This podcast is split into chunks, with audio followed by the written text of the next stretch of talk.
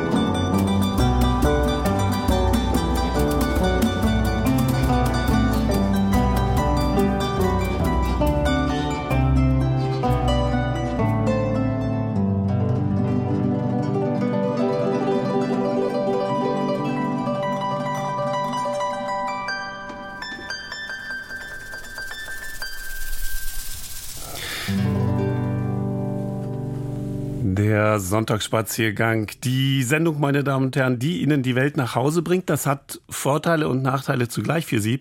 Sie werden zwar um das Vergnügen des tatsächlichen physischen Reisens gebracht, aber Sie erhalten per Ohr dennoch Einblicke in fremde und in nicht so fremde Länder und äh, Gegenden. Und dabei ist das Ganze wesentlich ähm, ungefährlicher. In äh, Persien sagt man, das Beste, was man vom Reisen nach Hause bringt, ist eine heile Haut.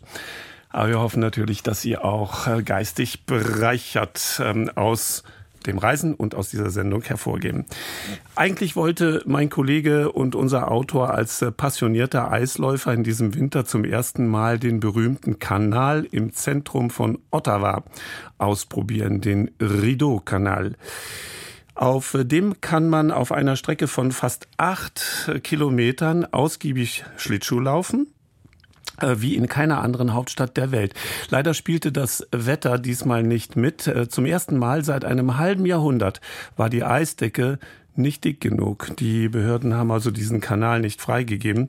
Zum Glück gibt es in diesem Teil des Landes seit einer Weile zahlreiche sehr reizvolle Alternativen, Eislauftrails, auf denen man kilometerlang durch ausgedehnte Waldlandschaften gleiten kann und das auf bestens präparierten Wegen. Über all das wird uns Kollege Jürgen Kalver jetzt erzählen. Wir sind eingeladen, mit Schlittschuhen durch den Wald zu laufen.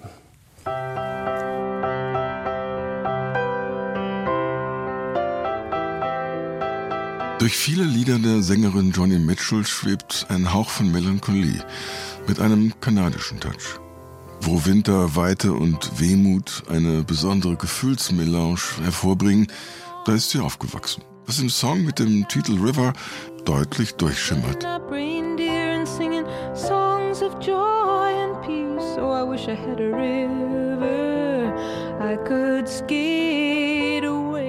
Die Idee, sich auf einem Fluss auf Schlittschuhen einfach davon zu stehlen, klingt in diesem Land nicht weit hergeholt. Denn man muss nicht in die abgelegenen Provinzen im Westen reisen, um demnach zu spüren. Es reicht bereits ein Abstecher nach Ottawa.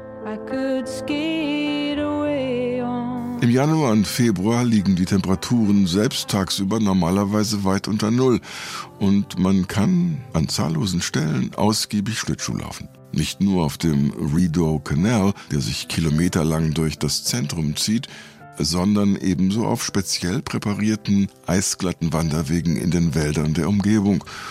Und sei es ganz alleine, versonnen wie in Meditation, vermummt in dicken Daunenjacken, von innen angewärmt durch die körperliche Anstrengung, der Herzschlag im Takt mit dem Geräusch der Schlittschuhe, die bei jedem Schritt den kalten, harten Grund einritzen. In Kanada ist der Ausflug in die Natur allerdings gewöhnlich ein Gruppenerlebnis. Das beginnt schon mit den vielen Kindern, deren Väter in ihren Gärten improvisierte Eisflächen anlegen, auf denen man Eishockey spielen kann. Und selbst wo das nicht passiert, sagt Joe Baker, wird man von dem Lebensgefühl mitgezogen. Mein Sohn spielt kein Eishockey, er betreibt auch keinen Eiskunstlauf, aber als er vier war, haben wir ihm seine ersten Schlittschuhe besorgt. Wenn man auf Klassenfahrt geht, muss man Eislaufen können, egal ob man gut ist oder nicht. Das ist ein bisschen wie mit dem Schwimmen. Beeindruckend, viele Kanadier sehen das ebenso. 92 Prozent, wie eine Umfrage ergeben hat. Fast 30 Prozent sind im Sport aktiv verbunden, wozu Joe Baker einen ganz speziellen Beitrag leistet. Er betreibt den einzigen Laden in der Stadt, der nichts anderes macht als das Schärfen von Kufen. Das Motto steht im Namen Be Sharp. Im Schnitt schleifen wir 100 bis 150 Paar am Tag. Wenn der Kanal in Betrieb ist, sind es sogar 300. Die hier sind aus Kingston, zwei Stunden weit weg. Der Arbeitstag beginnt morgens um 9. Abends gehen wir kurz nach Hause, essen etwas, bringen unsere Kinder ins Bett und dann kommen wir so gegen 10 Uhr zurück und schleifen bis 1 Uhr morgens, um den Rest zu bearbeiten.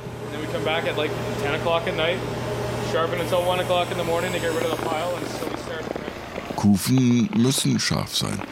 Warum? Erst ihr Hohlschliff sorgt dafür, dass man die Kanten gut ins Eis drücken kann.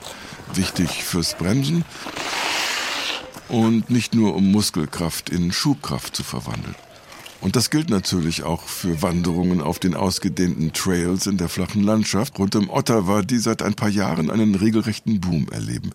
Sie heißen Le Sentier de Petit Pingouin in Gatineau und Labyrinthe en Patin in Wakefield in der benachbarten französischsprachigen Provinz Quebec.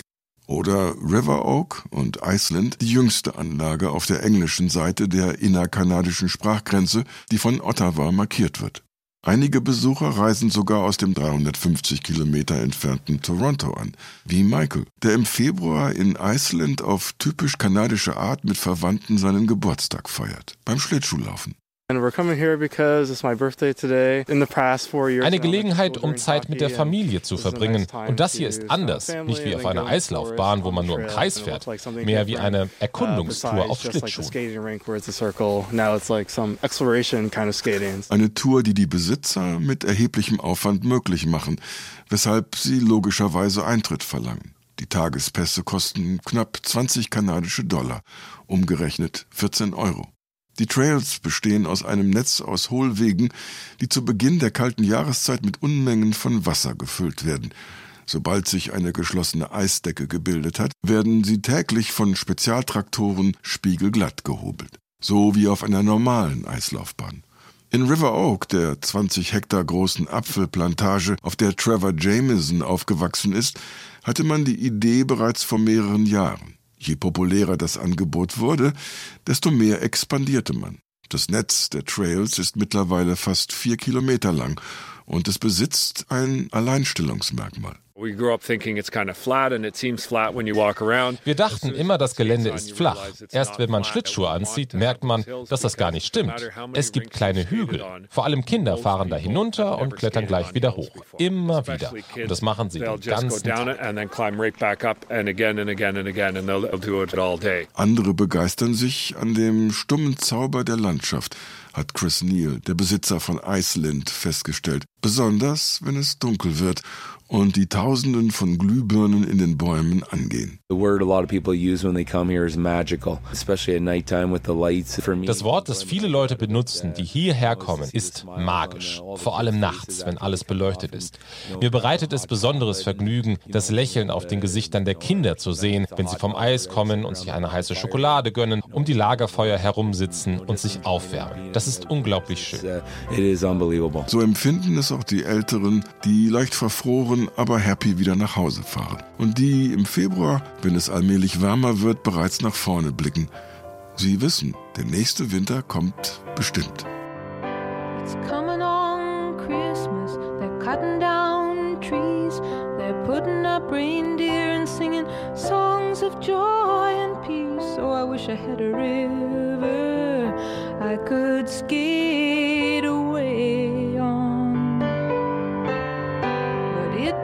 snow here stays pretty green.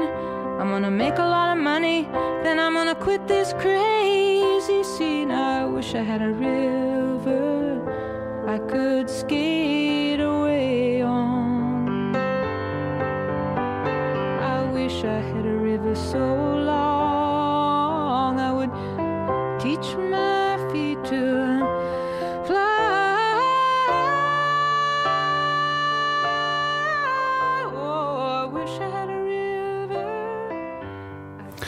Ja, Joni Mitchell besingt den Fluss. Jürgen Kalver berichtete uns von diesem Erlebnis mit Schlittschuhen durch den Wald zu gleiten, einen Sonntagsspaziergang auf Kanadisch.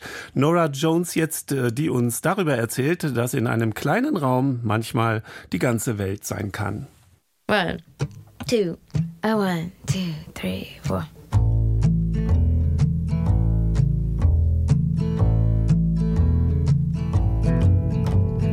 You me and you in my little room.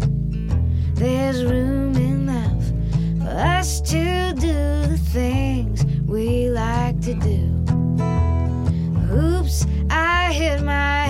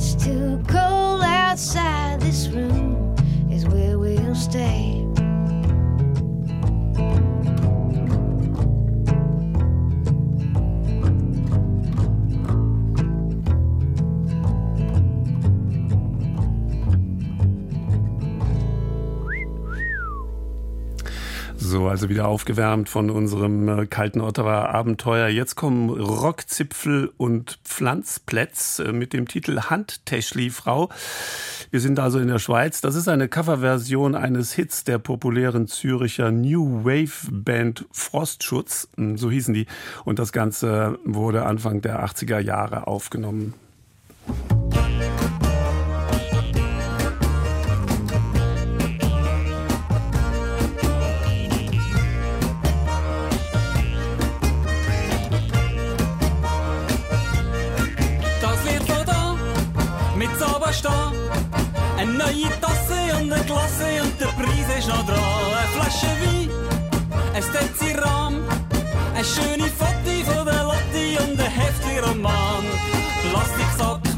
Mädchen, Handtäschli, Frau, sitzen miteinander vor der Tagesschau.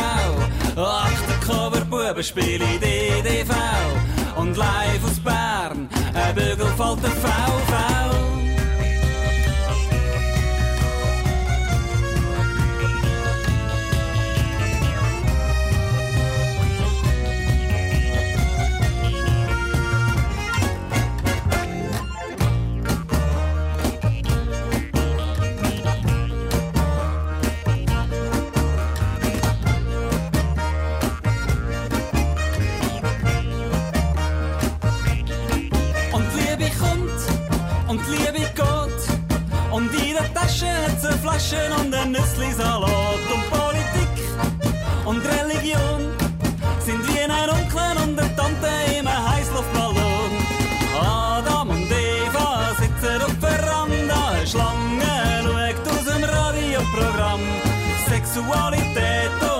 Und Äpfelpropaganda. Das Plastiksack-Meitli wird Handtäschli, Madame.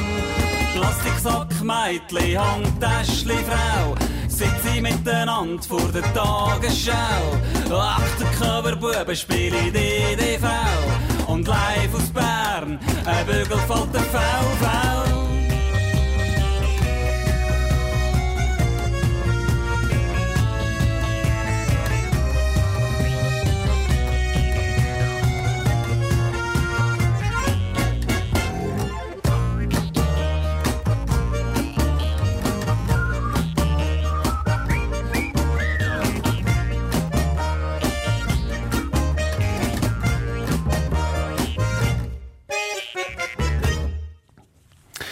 Wei Zhang kam 1990 aus China nach Zürich und sie ist geblieben. Die junge Anglistikstudentin kam aus der imposanten chinesischen Industriemetropole Chongqing in die beschauliche Limmatstadt, um hier ein neues Leben zu beginnen. Aller Anfang war schwer, zumal der Kulturschock heftig war, zu groß. Zunächst äh, der Sprung in die Schweizer Beschaulichkeit, in der alles seinen Platz, seine Ordnung hat.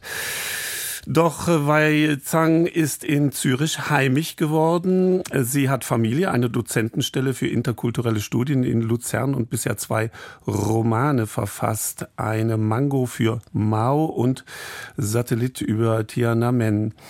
Dort verarbeitet sie poetisch humorvoll und mit leiser Melancholie die Jahre unter Mao, die ganz im Zeichen von politischem Drill, Gleichmacherei und wirtschaftlicher Expansion standen. Wei Zhang ist nun eine Sino-Schweizerin, die kulturell zwischen allen Stühlen sitzt und sich damit sehr wohl fühlt. Als poetische Dolmetscherin zwischen den Welten überbrückt sie Gegensätze mit einer impulsiven Mischung aus Humor und Ernst. Sven Ahland, mein Kollege, hat sie in Zürich getroffen und ist mit ihr durch die Züricher Altstadt gestreift.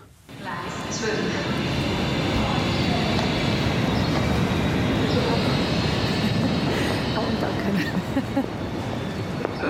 Wei Chang ist ein zierliches, unternehmungslustiges Energiebündel.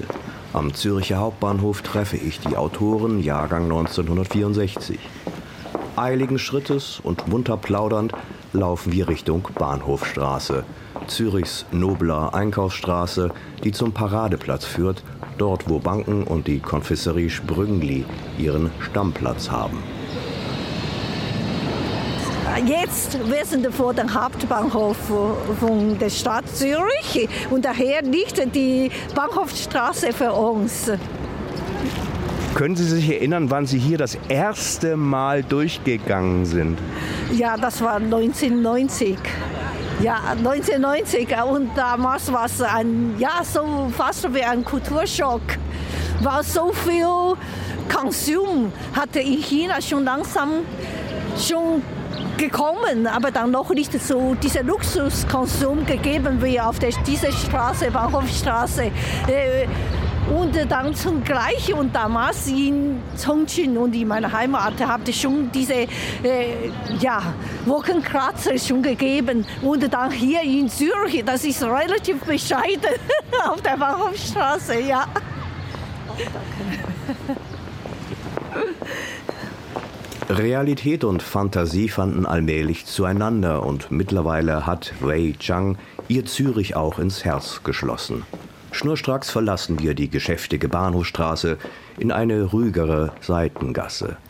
Ja, und danke. In der Zürcher Altstadt, die mittelalterlichen Charme, Gemütlichkeit und eine gehörige Portion Wohlstand vermittelt, zeigt mir Wei Chang eines ihrer Lieblingsrestaurants. Züricher Kalbsgeschnetzeltes mit Rösti, Käsewehe oder gar asiatische Spezialitäten? Weit gefehlt. Spanische Tapas sind das Ziel, unweit des Limmat in der urigen Münstergasse. Gleich gegenüber dem gediegenen Café Schober, dem neben Sprüngli bekanntesten Café der Stadt, stoßen wir auf die Bodega Española. Wei Chang schätzt die Züricher Gastronomie und den Charme altehrwürdiger Gaststätten mit spanischer Küche. Sagen Sie noch mal kurz, äh, ja. was ist das hier? Äh, das ist ein Beiz in der Schweiz. Man sagt ein Beiz und dann eigentlich ist ein äh, spanisches Restaurant, äh, das die man ja Tapas bekommt. Das ist 1524 gebaut, das Haus, und ist in dieser ursprünglichen Form geblieben. Drinnen ist es dunkel, gemütlich und die leicht schiefen, holzgetäfelten Wände verströmen das Aroma einer Beiz, in der es an abgewetzten Tischen Tapas statt Kalbsbratwurst gibt. In der Luft hängt die Patina des 19. Jahrhunderts und es duftet nach mediterranen Köstlichkeiten. Kein Spanisch, aber dafür Zürcher Idiom liegt murmelnd über der Szene. Hier gibt es zwar keine Gützli, Kekse, aber einen für ungeübte Zungen fast unaussprechlichen Hurichechtli, das schweizerdeutsche Wort für Küchenschrank, und natürlich volle Vitrinen mit spanischen Spezialitäten.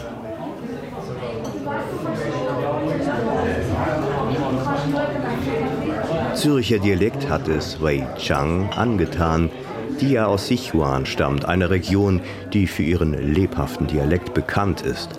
Ganz weit weg vom Hochchinesisch. Ja, das, ich finde, das natürlich, die, ich meine, ich rede selber nicht das Schweizerdeutsch, aber dann ich verstehe zum Beispiel Zürich Dialekt, das ähm, ja, ich kann gut äh, verstehen. Und ich fand interessant, weil so wie gesagt, dass diese Sprache, die, diese Dialekt mit dieser Reserviertheit. Am 11 bis am 12 Self-Service. Es ist immer das Gleiche an einem Samstagmorgen. Einkaufen, einkaufen, posten, posten. Morgen sind die Läden zu. Man will nicht verhungern über den Sonntag.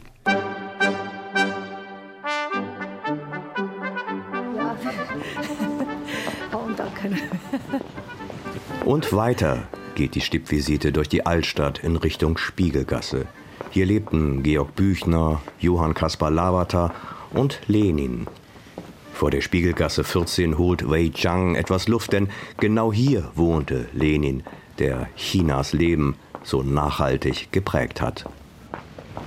Ja, da, daher hat Lenin in seiner Exilzeit hier in Zürich gewohnt. Das war, steht vor 21. Februar 1916 bis 2. April 1917. Und dann natürlich Lenin ist eine große Politikerfigur in China und bis heute immer noch. Weil, wenn wir sagen, dass China hat Kommunismus, die Chinesen werden das korrigieren. Wir haben unsere Führung von Marxismus und Leninismus.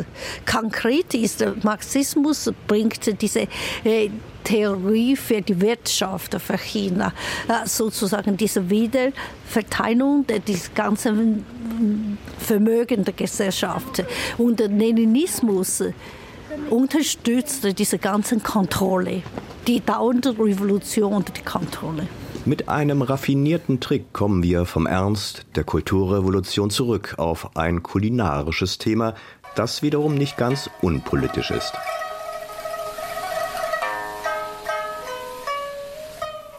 In ihrem Roman Eine Mango für Mao spielt die süße, saftige Frucht eine wichtige Rolle. Denn Mao bekam 1968 eine Kiste Mangos vom damaligen pakistanischen Außenminister geschenkt. Über Jahre wurden Maos Mangos zu einer Reliquie, die in Formaldehyd eingelegt wurde und die man als gigantische Nachbauten durch die Straßen trug. Mit diesem Wissen ging die Zürcher Neubürgerin Wei Chang 1990 in einen bekannten Schweizer Supermarkt. Ja, genau, das kann man sagen, das kann man das absolut mit dem vergleichen. Äh, und eigentlich, als ich 1990 in die Schweiz kam, äh, und da war ich einmal bei unserem Supermarkt Mikro, da habe ich gesehen, dass die Mangos so klein und ist noch grün, die, grün ein bisschen rötlich und gar nicht gelb. Und ich habe mich gefragt, wie ist das möglich? Dann habe ich mit der Verkäuferin gesprochen und ich sage, das, aber bei uns, die Mangos sind zweieinhalb Meter groß. Und die Frau sagte, guckte mich an und denkt, das ist diese Frau spinnt, das kann doch nicht so sein. Aber dann, das war meine, aus meiner Kindheit. Und damals, äh, die, die haben mit dem Naswagen so mit eine, später habe ich erfahren, das ist Papier-Maché.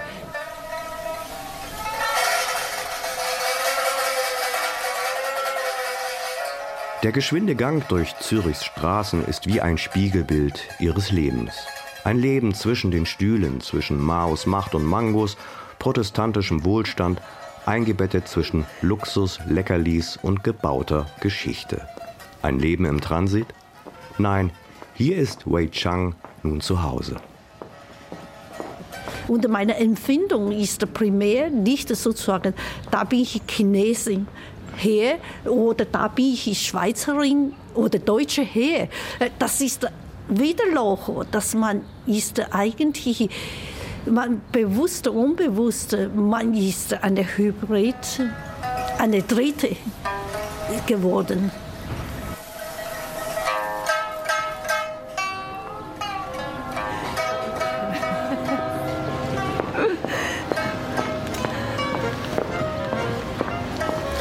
Ja, eine dritte ist sie geworden. Autorin Wei Chang, eine Chinesin in der Schweiz. Dank an Sven Arnert. Jetzt die Nachrichten dann nach Laos.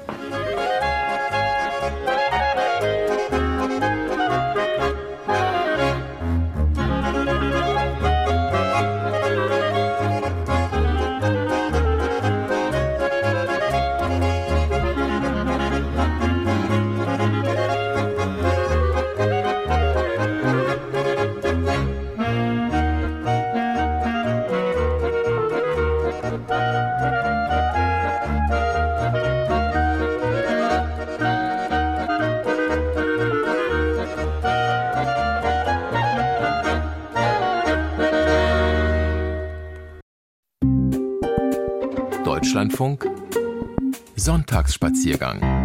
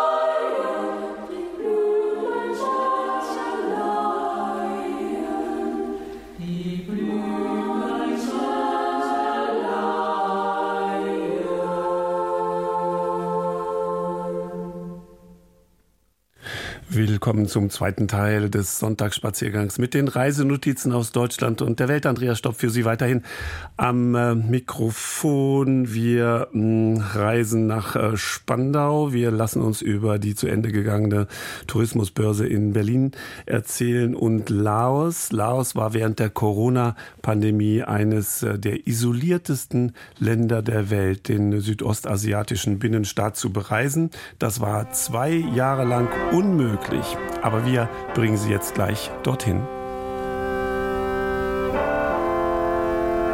แก้มมวนสวนแก้มน้องวนสวนสวนกล้วยทะนีหวานน้องไปกินท่านสั่งน้องจังก้อยผู้งาม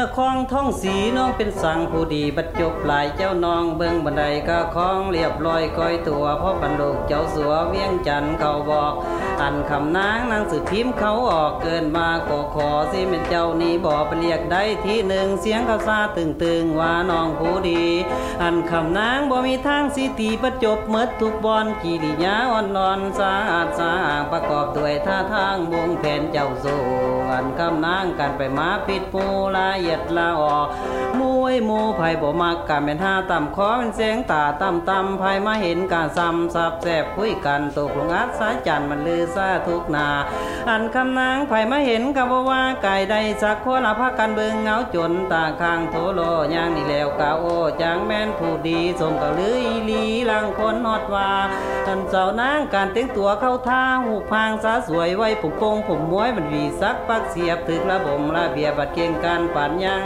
ไรเด้นางเอ้ย time.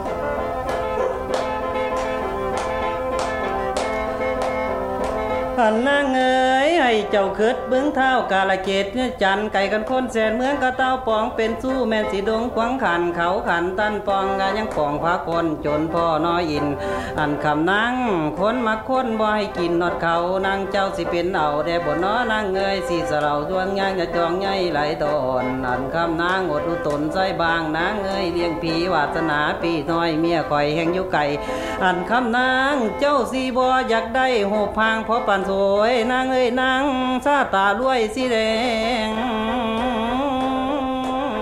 สนอน Ein Lied aus dem Norden von Laos. Ähm, Laos, es verirren sich hierher weniger Touristen im Vergleich zu Thailand oder Vietnam. Dabei ist das kommunistisch regierte Land in jeder Hinsicht ein Geheimtipp. Das meint mein Kollege Dennis Burg.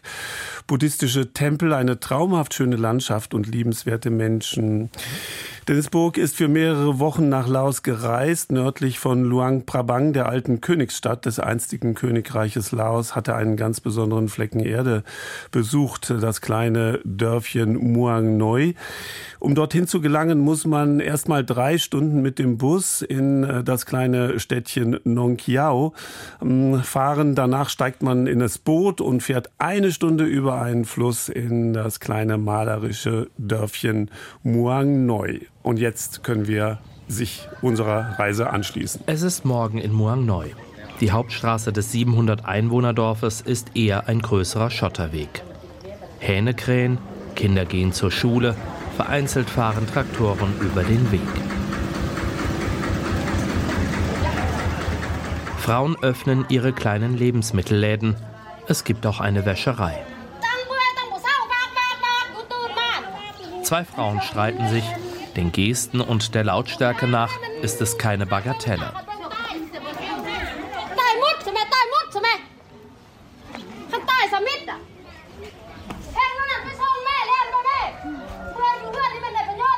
Andere Dorfbewohner verfolgen den Streit, mischen sich aber nicht ein. Sie sind mit sich selbst beschäftigt, laden Brennholz auf einen Traktor, tragen Taschen mit Einkäufen und immer wieder queren Hunde die Straße.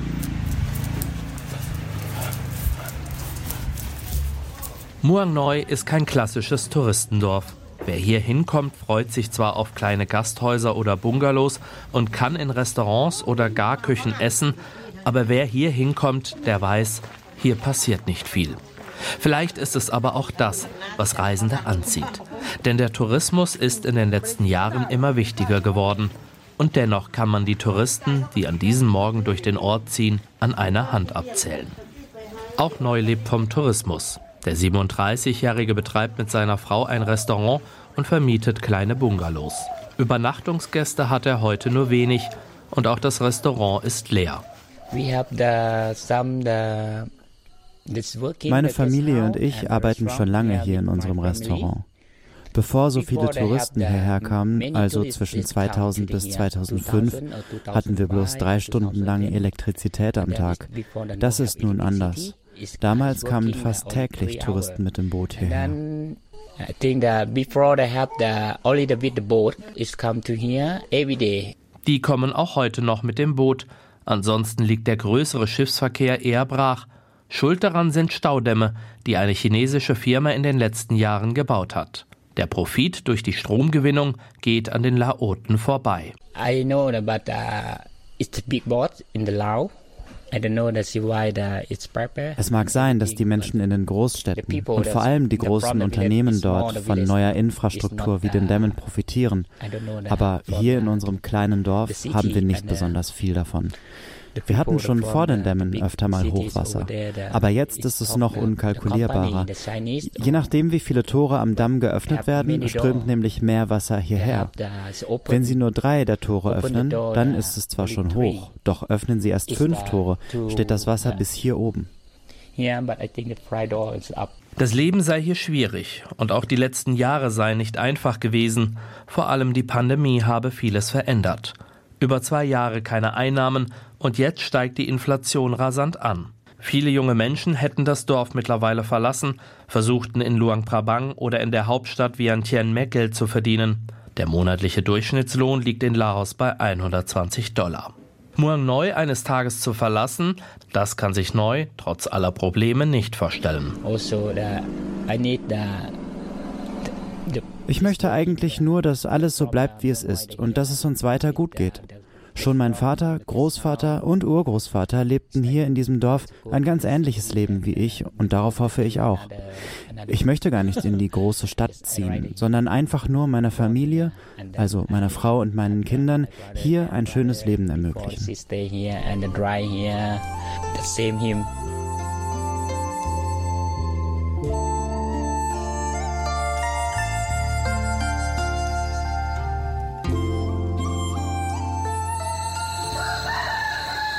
Hunde und Hähne heulen nachts um drei um die Wette. Einige Stunden später, der Nebel hängt noch über dem Fluss, packe ich meinen Rucksack für eine rund 15 Kilometer lange Wanderung. Vorbei an einer Schule verlasse ich Muang Noi. Vereinzelt begegnet mir auf dem rot-goldenen sandigen Boden ein Traktor. Nach 15 Minuten möchte ich einen Fluss überqueren. Das geht aber erst, nachdem ich einer Laotin die Maut dafür bezahle.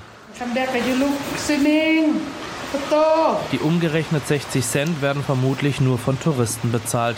Warum, können mir später noch nicht mal Laoten erklären. Unabhängig davon wird es vermutlich heute ihre einzige Wegzolleinnahme sein, denn den kompletten Tag begegne ich keinem einzigen Touristen. Ich wandere weiter. Rechts abgeerntete Reisfelder, links vereinzelte kleine Hütten bzw. Höfe mit Hühnern. Nach etwa einer Stunde kreuze ich erneut einen Bachlauf, ohne Steine oder Brücke. Ich ziehe Schuhe und Socken aus. Das Wasser könnte nicht klarer sein. Ohne es vorher zu wissen, wird es in den nächsten zehn Minuten nicht meine letzte Flussüberquerung sein. Das Prozedere wiederholt sich weitere viermal. Nach zwei Stunden und einigen Steigungen sehe ich dann einen kleinen Ort. Häusern. Kleine Kinder begrüßen mich. Das tun Kinder ohnehin oft in Laos, wenn sie auf weiße Menschen treffen. Auf dem Dorfplatz werden rote Chilischoten getrocknet.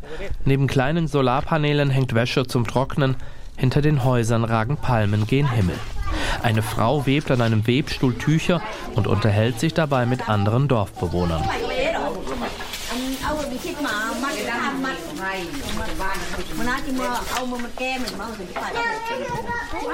Eine große Unterhaltung mit mir ist nicht möglich, aber wir lächeln uns gegenseitig an.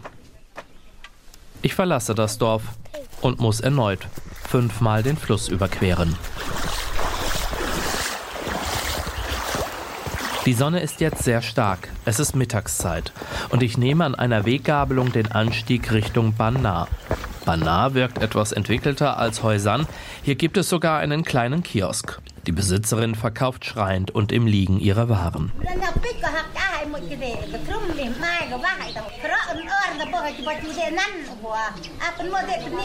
Die Männer scheinen hier viel von Körperpflege zu halten, denn exakt zur gleichen Zeit schneiden sich vier Männer, jeder vor seinem eigenen Haus, die Zehennägel. Eine Frau macht vor der Tür ihrer Hütte den Abwasch und ein anderer Dorfbewohner schmeißt den Trecker an, um aufs Feld zu fahren.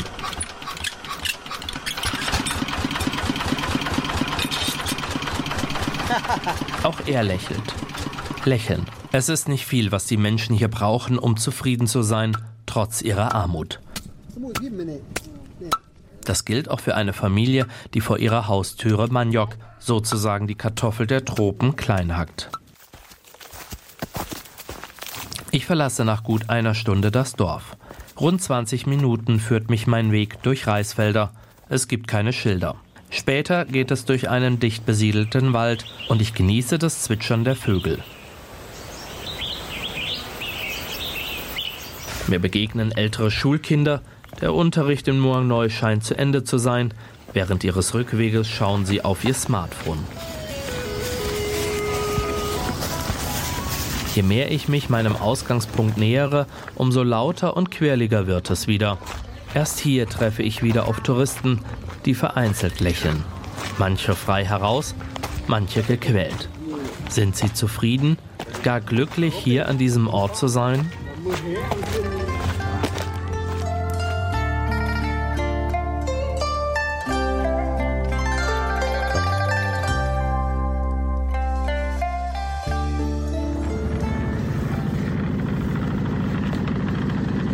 Am Bootsanleger treffe ich Joy. Er ist Anfang 60, trägt eine Brille, raucht eine Zigarette. Er war mit dem Boot in Nong Kiao, hat ein langes Kabelrohr zum Verlegen geholt. Erledigungen in Nong Kiao oder gar im 160 Kilometer entfernten Luang Prabang zu machen, das sei für ihn kein großes Problem. Er hat sich mit der Situation arrangiert, denn vor vielen Jahren ist er wegen seiner Frau hier in das Dorf gezogen. Ich habe früher in Vientiane gelebt. Ich habe dort studiert und sehr viel gearbeitet und war deshalb noch nie hier. Als ich das erste Mal hier war, fand ich es sofort wunderschön. Die Berge und die netten Menschen haben mich sofort überzeugt. Überzeugt ist er auch von der Regierung. Seit Jahrzehnten wird das Land kommunistisch regiert und Joy wirkt darüber sehr zufrieden. Der wachsende Einfluss Chinas sieht er als Chance. Und dass es im Dorf mittlerweile durchgehend Strom gebe, bewertet Joy als ein Ergebnis guter Regierungsarbeit. ปัจจุบันนี้ทางรัฐบาลเพิ่นมีนโยบาย Die Regierung hat Programme für die Entwicklung auf dem Land ausgearbeitet, dass die Menschen hier in Zukunft mehr Möglichkeiten haben. Dank der Regierung gibt es jetzt auch auf dem Land die notwendige gesundheitliche Infrastruktur in Form von Krankenhäusern, falls man schwer krank ist.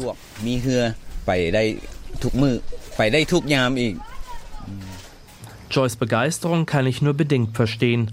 Ist die medizinische Versorgung durch Ärzte und Krankenhäuser in Laos weiterhin unterdurchschnittlich? Nur rund 4000 ausgebildete Ärzte, wovon nur die wenigsten auf dem Land praktizieren, gibt es in Laos. Wir verabschieden uns und ich beginne mit einem gemieteten Kajak über den Fluss Nam U Richtung Nong Kiao zu paddeln.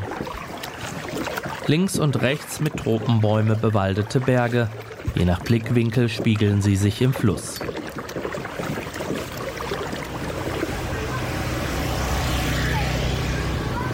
Nong Kiao ist auf beiden Seiten des Flusses von Bergen umgeben. Eine große Brücke führt über den Fluss. Hier hat sich der Tourismus in den letzten 20 Jahren stark entwickelt. Immer mehr Gästehäuser entstehen, die Straßen sind geteert, es gibt Cafés, Geschäfte, Handyshops. Im Garten eines Restaurants verfolge ich ein Gespräch.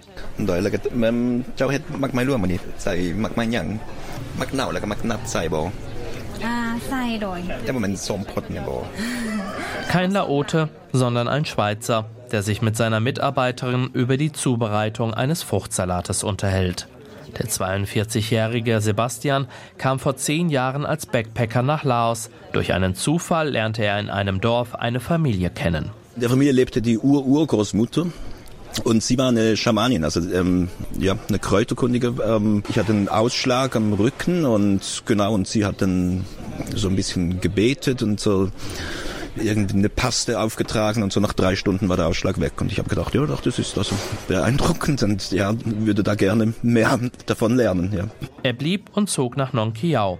Für den Schweizer ein kleines Naturparadies mit herzlichen Menschen, die sehr gesellig sind. Ich werde da einfach unglaublich toll akzeptiert von der, von der ganzen Dorfgemeinschaft. Hätte mir das nie, früher nie vorstellen können, so in einem Dorf mit sozialer Kontrolle irgendwie zu leben, ähm, wo jeder jeden kennt. Wenn ich abends ein Bier trinke mit dem Mädel, dann weiß am nächsten Morgen das ganze Dorf. Ich gehe dann halt auch an diese ähm, Festivals, an diese Hochzeitpartys, aber auch an die Beerdigungen und bin Teil von, vom Dorfleben hier. Und während seine Mitarbeiterin weitere ausländische Gäste bedient, kommt Sebastian auf seine Laotisch-Kenntnisse zu sprechen. Er lerne immer in Ländern ein paar Grundbegriffe. Und da hier in Nong Kiao nur sehr wenige Leute Englisch sprechen, habe er gar keine andere Wahl. Es gebe aber eine Besonderheit innerhalb der Bevölkerung. Circa 52 Prozent der Bevölkerung sind ähm, Kamu das ist eine komplett andere Sprache. Ja. Und ähm, da ich auch ähm, Angestellte habe, die Kamun sind, auch Freunde, ähm, lerne ich mich auch zwangsläufig auch ein bisschen Kamu. Ich will natürlich auch wissen, über was die tratschen.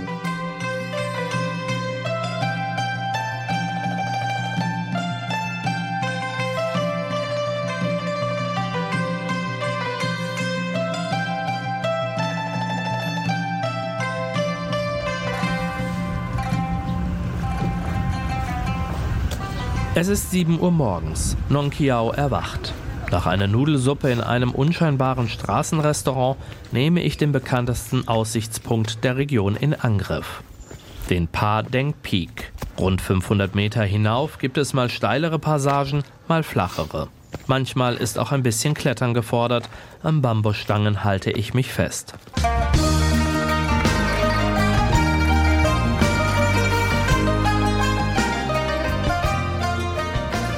40 Minuten nach dem Start bin ich am Ziel und genieße ein 360-Grad-Panorama, ein Wolkenmeer, aus dem die Berge herausragen. Eine laotische Fahne, an einem Bambusstock befestigt, steckt zwischen Steinen. Schon seit dem Sonnenaufgang sind Anna und Nisa aus Aachen hier. Für Anna sei dieser Platz hier wie in einer anderen Welt. Sie komme zu dem Schluss, je ärmer das Land sei, desto unberührter die Natur.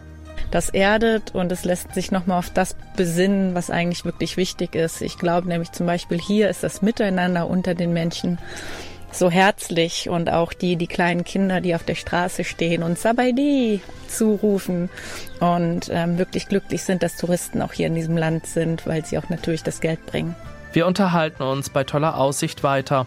Dabei kommt Nisa auf die Abdeckung des Mobilfunknetzes zu sprechen. Also man hat auf dem Mekong irgendwo im Dschungel besseren Empfang als auf der deutschen Autobahn. Ich stimme ihm zu. Auch das ist Laos.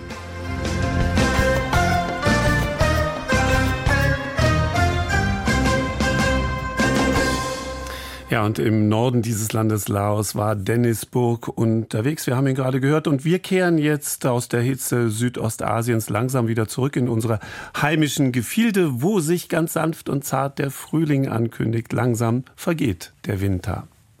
Der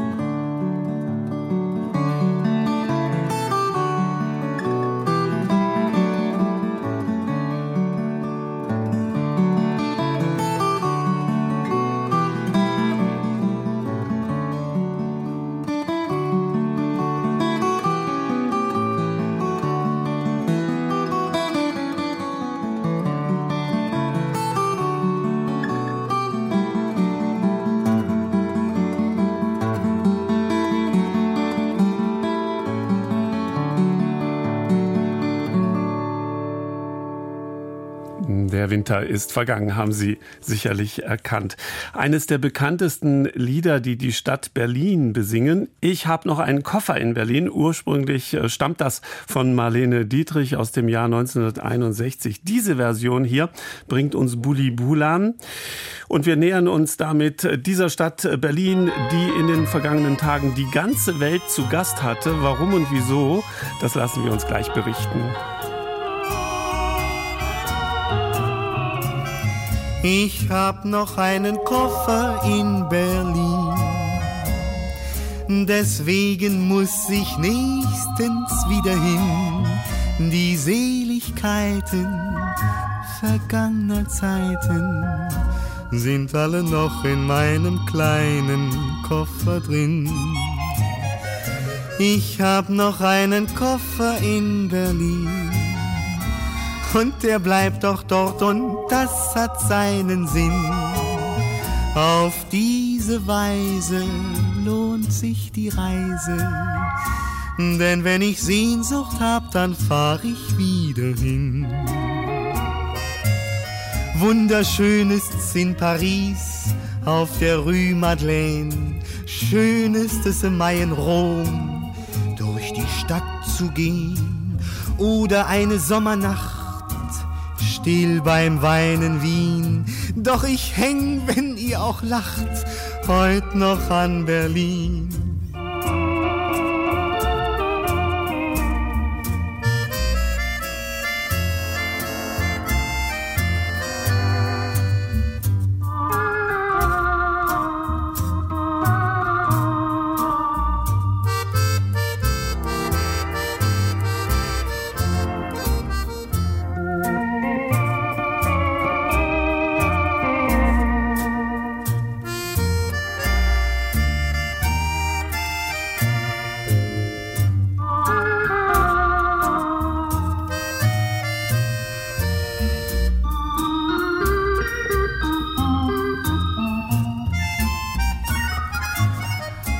Lunapark und Wellenbad, kleiner Bär im Zoo, Wannseebad mit Wasserrad, Tage hell und froh.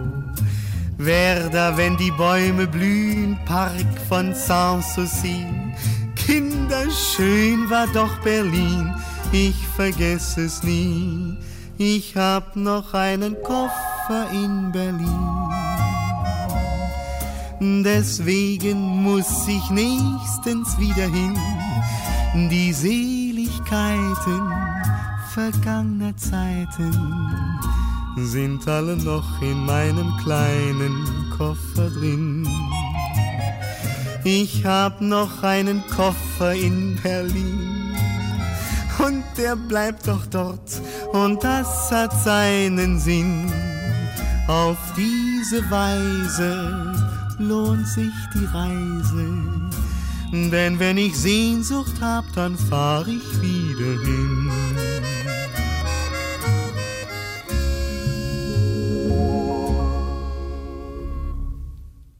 Also wenn es danach geht, äh, dann müssten in den letzten Tagen 90.000 Koffer in Berlin gestanden haben, denn so in etwa 90.000 Teilnehmer hat die ITB, die internationale Tourismusbörse, diese weltgrößte Reisemesse dort ähm, gezählt. Vom 7. bis 9. März fand sie wieder statt ähm, an diesem Ort in Berlin. Vieles ist gleich geblieben, denn ein paar Jahre ähm, Pause mussten wir einlegen. Susanne Zahre jetzt am äh, Telefon. Wir mussten ein paar paar Jahre Pause einlegen. Wir hatten vorher mit dem Sonntagsspaziergang immer live von der Messe gesendet. So war's. So war das und tatsächlich war die Freude natürlich groß, nach vielen Jahren nochmal äh, der Corona-Pause, der Pandemie-Pause zusammenzukommen und diese ITB zu erleben. Und das Motto war ja schon von Anfang an dieses Jahr ein anderes, denn es war Open for Change, offen für Veränderung und das hat man auch gespürt. Ja, äh, übrigens, Englisch äh, zog sich durch. Ne? Allein schon zu sagen Open for Change. Aber das hängt ja damit zusammen, dass die ganze Welt da zu Gast ist. Woran hat man das gemerkt, dieses Offen für Veränderung, Susanne?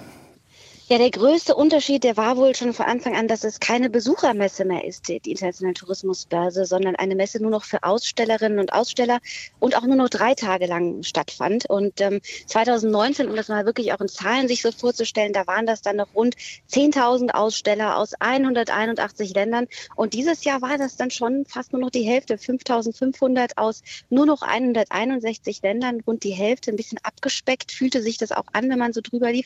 Und irgendwie hatte man das Gefühl, diese Weltlage, die Stimmung aus Krieg, ähm, Pandemie und Krisen in dieser Welt, die hat man doch auch dort gespürt. Insofern, dass natürlich auch ähm, so eine bedrückende Stimmung war, wenn man daran denkt, dass es schwere Erdbeben jetzt auch gerade kürzlich noch Türkei, Syrien, Kurdistan gab, aber auch die Situation der Menschen im Iran, Krieg in der Ukraine, die Leichtigkeit des Reisens, auch mit Blick auf Klima, die scheint so ein bisschen eine andere zu sein, als es das noch war. Ja, das hat man mit Sicherheit gemerkt. Soll doch das Reisen eigentlich leicht und unbeschwert sein. Sie sind ja durch die Hallen äh, gelaufen, haben auch äh, bei Panels äh, drin gesessen. Was würden Sie sagen, Susanne Zara, in diesem Jahr? Was war eindrücklich? Eindrücklich waren vor allen Dingen Panels zu äh, Krieg, Krise und Klima gab es, ich würde sagen, fast viel mehr als zuvor. Es wurde schon sehr viel diskutiert, wie denn so die Zukunft eines sensibleren, nachhaltigen Tourismus aussehen kann. Und es gab ein sehr großes Angebot eben auch darüber zu diskutieren in Seminaren, in Diskussionen, in Vorträgen. Ähm, gleichzeitig gab es auch sehr viele Stände, in denen es um Gleichberechtigung, Diversität und Inklusion geht, was ja wirklich ganz positive Aspekte für einen nachhaltigen Tourismus sein können.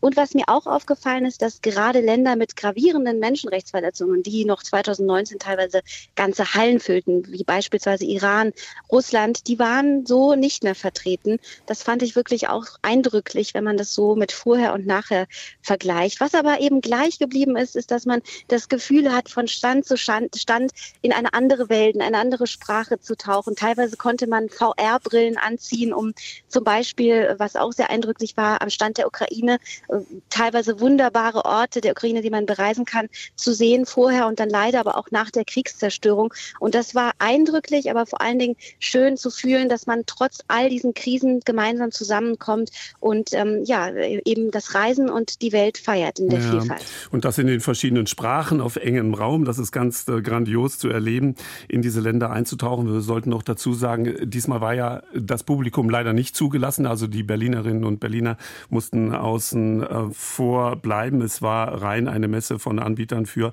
Anbietern. Aber wie Sie gerade sagten, es wurde ja nicht nur verkauft oder Lob gepriesen, die eigene Gegend oder das andere, das eigene Land, sondern äh, man diskutierte. Was ist Ihnen noch aufgefallen?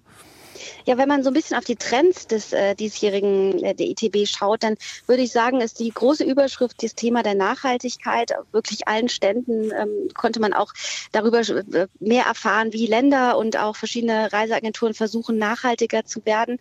Und man hat auch das Gefühl auf der anderen Seite, dass das Thema Pauschalreise mehr und mehr zurückkehrt. Interessanterweise der Reisetrend des Jahres 2023, so sagte man mir dort auch, macht aber auch ein bisschen Sinn, wenn man so auch die Krisen und vielleicht auch die Pandemiejahre sieht, dass da vielleicht der Wunsch nach Sicherheit noch mal mehr denn je zurückkehrt. Und das Digitalnomadentum, das war auch Thema auf die ITB, also quasi mit, den, ähm, mit der Arbeit, mit dem Laptop an einem anderen Ort im Urlaub quasi arbeiten zu können. Und äh, dann natürlich neben Nachhaltigkeit, Pauschalreisen, Digitalnomadentum auch die Zukunft und der Technikaspekt. Also mhm. Thinktanks, bei denen darüber diskutiert wurde, mit Startups und innovativen Firmen, wie die Zukunft des Reisens aussehen kann. Über diesen Aspekt nachhaltig haben wir ja auch diskutiert. Wir hier vom Deutschlandfunk am äh, Mittwoch unsere Sendung Agenda im Journal am Vormittag, die sich das eben auf die Fahnen geschrieben hatte. Wie wird sich das Reisen denn ändern und wie sieht das aus mit äh, der Nachhaltigkeit? Ja, Susanne Zare, Sie waren eine von offenbar 3000 Medienleuten, 330 Reiseblogger waren auch da aus dem In- und ähm, Ausland. Ähm, würden Sie sagen, die, diese ITB war ein Erfolg?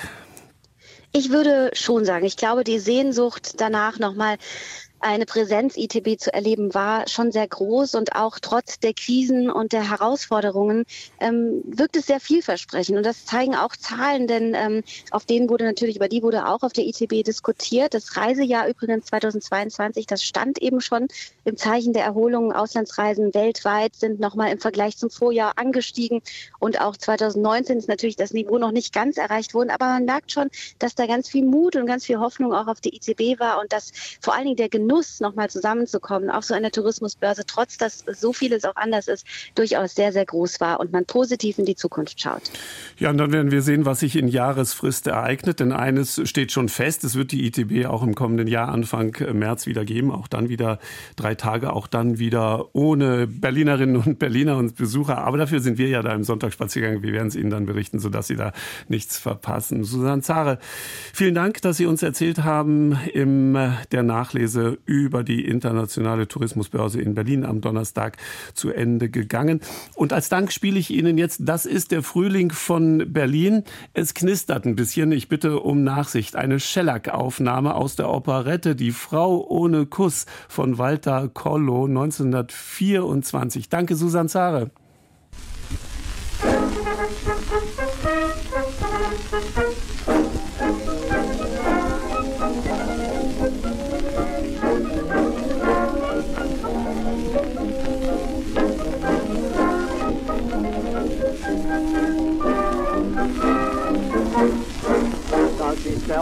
Frühling, das ist der Frühling, das ist der Frühling von Berlin. Wo zwischen Flieder und Jasmin die allerschönste Mädel blüht. Das ist der Frühling, das ist der Frühling, das ist der Frühling von Berlin. Und wer kein Mädel hat, dem ist nur eine Stadt, das ist Berlin, das ist Berlin.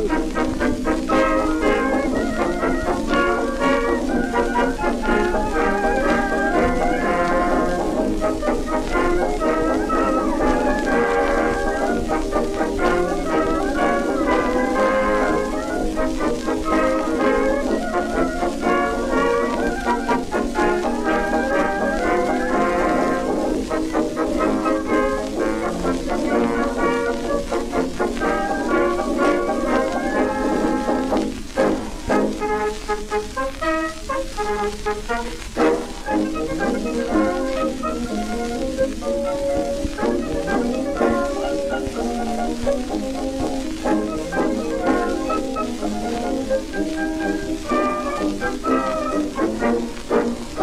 ist der Frühling, das ist der Frühling, das ist der Frühling von Berlin. Und ich die Kinder um die Jasmin, die allerschönsten Mädel bringt. Das ist der Frühling, das ist der Frühling, das ist der Frühling von Berlin. Und wer kein Mädel hat, dem gilt nur eine Stadt, das ist Berlin, das ist Berlin.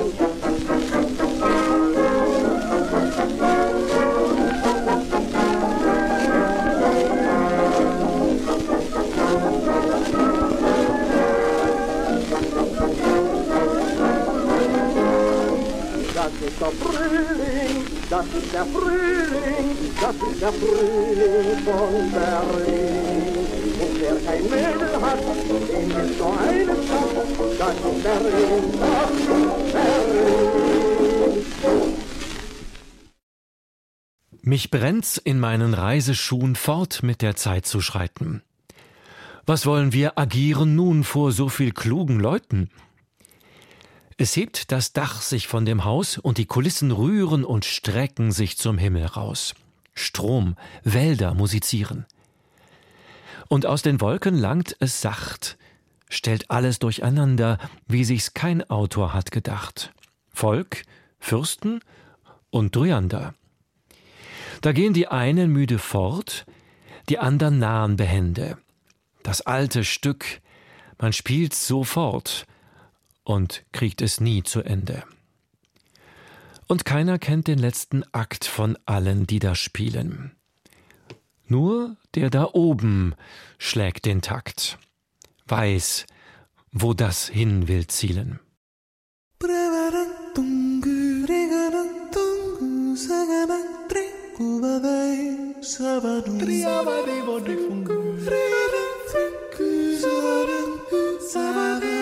Sundaba sekende, sekende, sundaba giba deva ding, pravada kuku rigada, sagada tre, sundaba dum bragadu, dum dum dum sombrio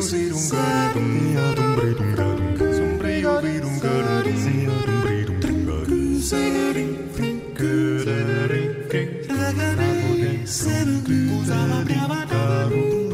arriba travadinho, sababrias e barulhos, arriba sabadinho, travadão, sagadinho, sebadão, sabadão, frivadeiro, sabadão, sebadinho, sabaracão, devadinho, sungadão, regadinho, travadinho, sevarim, sumbadum, trevarim, tungarum, sevarim, tungarum, sevarim, gadrevarim, rigadim, briga briga dum bria dum siri sava briga briga dum bria dum crim briga briga briga dum briga, dum bum briga, ran que ran se dum briga, dum dum briga dum dum tri dum briga, dum dum briga dum tan cu briga, dum tre briga, frava sari pra rin crim vare se vare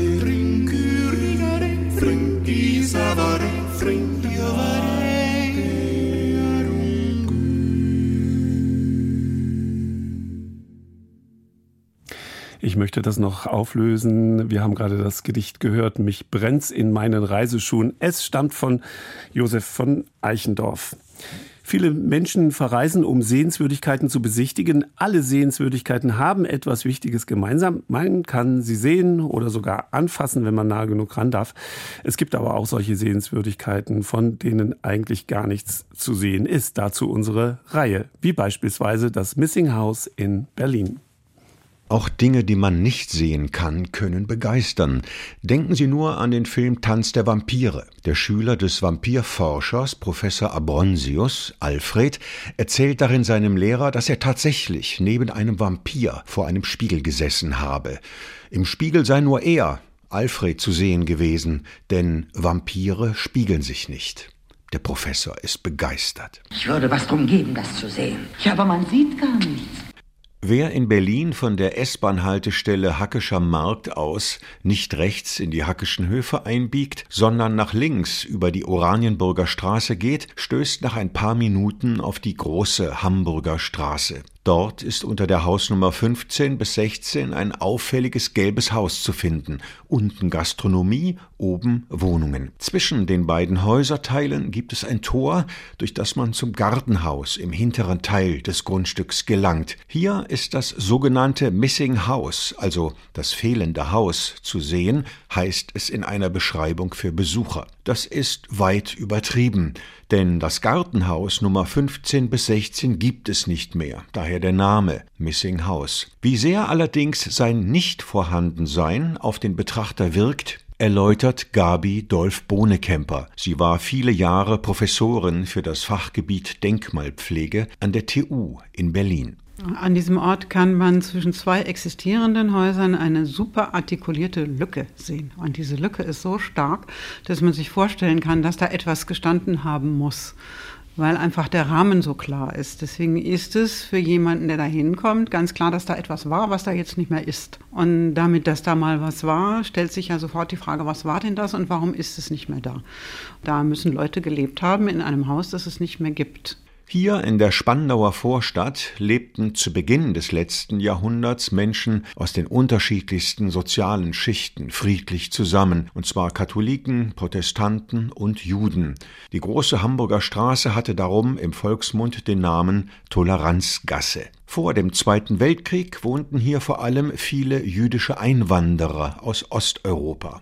Am 3. Februar 1945 wurde das Haus 15 bis 16 von Bomben getroffen und brannte völlig aus. Die entstandene Lücke klafft bis heute zwischen den beiden angrenzenden Haushälften, die bei dem Bombenangriff verschont geblieben waren. Rund 50 Jahre später, in den 1990er Jahren, stieß der französische Aktionskünstler Christian Boltanski, der damals als Gastprofessor an der Hochschule der Künste tätig war, bei seinen Streifzügen durch Berlin immer wieder auf die Wunde zwischen diesen beiden Häuserhälften. Boltanski begann zu recherchieren und schuf dann das Mahnmal The Missing House. Das, was in dem Haus mal war, ist weg, aber die Erinnerung an das Haus und an seine Bewohner wird aufgeweckt durch eine Kunstaktion, die im Jahr 1990 im Rahmen der großen Kunstausstellung Die Endlichkeit der Freiheit Christian Woltanski hat anbringen lassen. Er hat dazu Recherchen in Auftrag gegeben, er hatte da studentische Mitarbeiter übrigens von der UDK. Die haben dann ordentlich geforscht in den Berliner Adressbüchern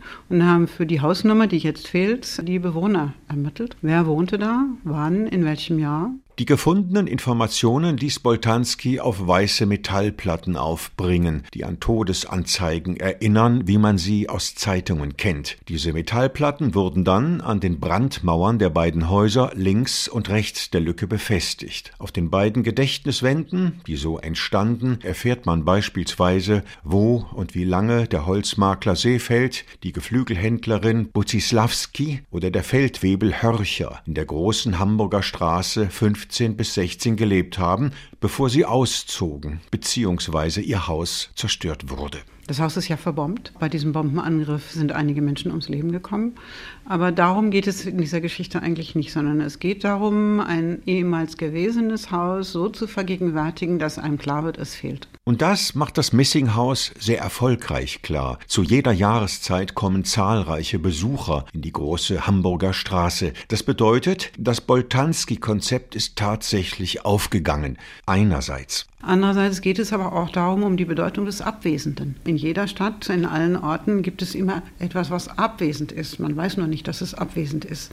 Wenn es aber so gefasst ist wie beim Missing House, dann spürt man die Abwesenheit. Und diese Abwesenheit materialisiert sich geradezu im eigenen Körpergefühl. Und dann ist auch ganz klar, warum das ein Ort ist, wo die Leute hingehen, weil das berührt einen, persönlich, körperlich. Und natürlich auch äh, den Verstand berührt es. Aber es ist tatsächlich etwas Physisches. Und ich glaube, das ist auch der Grund, warum das ein bleibender Erfolg ist. Die Leute kommen dahin Und die Kneipiers nebenan ärgern sich, dass die Leute nicht alle zum Kaffee trinken kommen, sondern um das Missing House anzusehen. Und die Hausbewohner ärgern sich, weil immerfort Fremde in ihren Hof gelaufen sind. Deswegen ist das Tor jetzt verschlossen. Noch ein interessantes Detail am Rande. Die unsichtbare, weil nicht mehr vorhandene Mietshausanlage Große Hamburger Straße 15 bis 16 steht auf der Berliner Denkmalschutzliste. Obwohl man sich beim Denkmalschutz eher, wie man uns auf Anfrage zunächst mitteilte, nur um erhaltene Materie kümmere, nicht um verschwundene. Stimmt im Prinzip auch, sagt Gabi Dolf Bohnekemper. Aber es ist ein wunderbares Paradox, dass man ein nicht existierendes Gebäude als Denkmal bezeichnen könnte. Die Lage ist ja deswegen so kompliziert, weil wir nicht nur das nicht existierende Gebäude haben, sondern wir haben die Schilder an den existierenden Gebäuden, die sozusagen die Geschichte des abwesenden Hauses erzählen.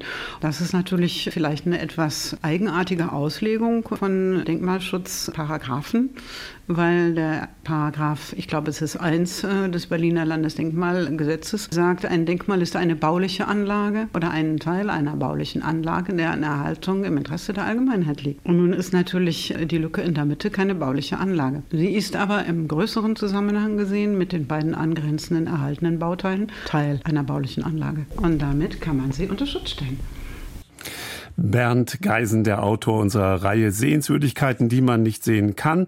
Übrigens bereiten wir da noch weitere für Sie vor. Wir klappen das Reisetagebuch für heute zu. Es würde mich freuen, wenn Sie Gefallen gefunden haben an unseren Begegnungen und Reiseerlebnissen. Nächsten Sonntag schauen wir uns die blaue Scheune auf Hiddensee an und wir besuchen den Iran. Andreas Stopp grüßt aus Köln und die Berliner Barocksolisten spielen aus dem Concerto Grosso B-Dur von Händel die Gavotte. Ich grüße aus Köln Andreas Stopp.